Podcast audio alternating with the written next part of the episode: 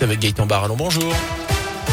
Bonjour Jérôme, bonjour à tous. Elle a eu l'épidémie de Covid repart dans la Loire. Les autorités mettent en garde en avançant l'utilité de se faire vacciner. On vous en a parlé en début de semaine. La préfète de la Loire, Catherine Séguin, a durci les mesures pour tenter de freiner le rebond de l'épidémie. Le masque est désormais obligatoire dans de nombreux lieux en extérieur où le pass sanitaire n'est pas demandé. La fréquentation y est importante. Il faut dire que le taux d'incidence a plus que doublé chez nous en une semaine. Arnaud Riffaut est le directeur de l'agence régionale de santé dans la Loire. On est effectivement dans une situation assez clair aujourd'hui de reprise épidémique. Il y a encore 15 jours, on faisait partie en Auvergne-Rhône-Alpes des départements où on avait un taux d'incidence plus faible. Aujourd'hui, on fait partie des trois départements euh, où on a le taux d'incidence le, plus fort. Euh, le nombre d'hospitalisations repart quand même à la hausse. Le nombre d'hospitalisations au CHU de Saint-Etienne, par exemple, a doublé en une semaine. Les personnes qui sont hospitalisées au CHU, ce sont des personnes qui ne sont pas vaccinées. Donc aujourd'hui, l'enjeu, c'est pour les 43 000 personnes qui n'ont pas commencé le schéma vaccinal, de le commencer au plus tôt. On est en capacité aujourd'hui de faire plus de 10 000 injections euh, par semaine. On insiste vraiment évitons la cinquième vague et pour cela, vaccinons-nous. Et notez que dans la Loire, 92 patients sont actuellement hospitalisés, notamment une quinzaine au CHU de saint 17 patients se trouvent au total en soins critiques dans le département.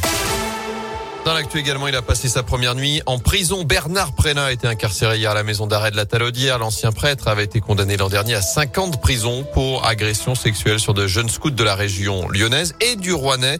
Il avait jusqu'à présent évité la case prison pour des raisons de santé, mais la dernière expertise médicale a conclu que son état n'était pas incompatible avec une détention. Attention si vous prenez l'avion avec cette grève des agents de sûreté, cette fois à l'aéroport de Lyon-Saint-Exupéry pour des embauches, des hausses de salaire et de meilleures conditions de travail le temps d'embarquement risque d'être allongé. C'est l'événement dans la région, l'arrivée du Beaujolais nouveau. Les festivités ont débuté hier soir avec les premières mises en paire. Et de nombreux événements sont prévus aujourd'hui. Notez qu'à cause de la météo, la récolte est la plus faible de ces 50 dernières années. Je rappelle tout de même que l'abus d'alcool est dangereux pour la santé. En foot, le chaudron privé de ses poumons. Les deux copes seront fermés pour les deux prochains matchs à Geoffroy Guichard face au PSG dimanche 28 novembre, puis face à Rennes une semaine plus tard. Décision hier soir de la commission de discipline de la Ligue après les incidents face à Angers le mois dernier. je vous rappelle que le d'envoi avait été retardé d'une heure après les jets de fumigène sur la pelouse. Les filets début avaient aussi été endommagés. L'ASS a également écopé d'un match à huis clos total déjà purgé face à Clermont alors que le parcage visiteur sera de nouveau fermé ce dimanche lors du déplacement à 3 pour la 14e journée de Ligue 1.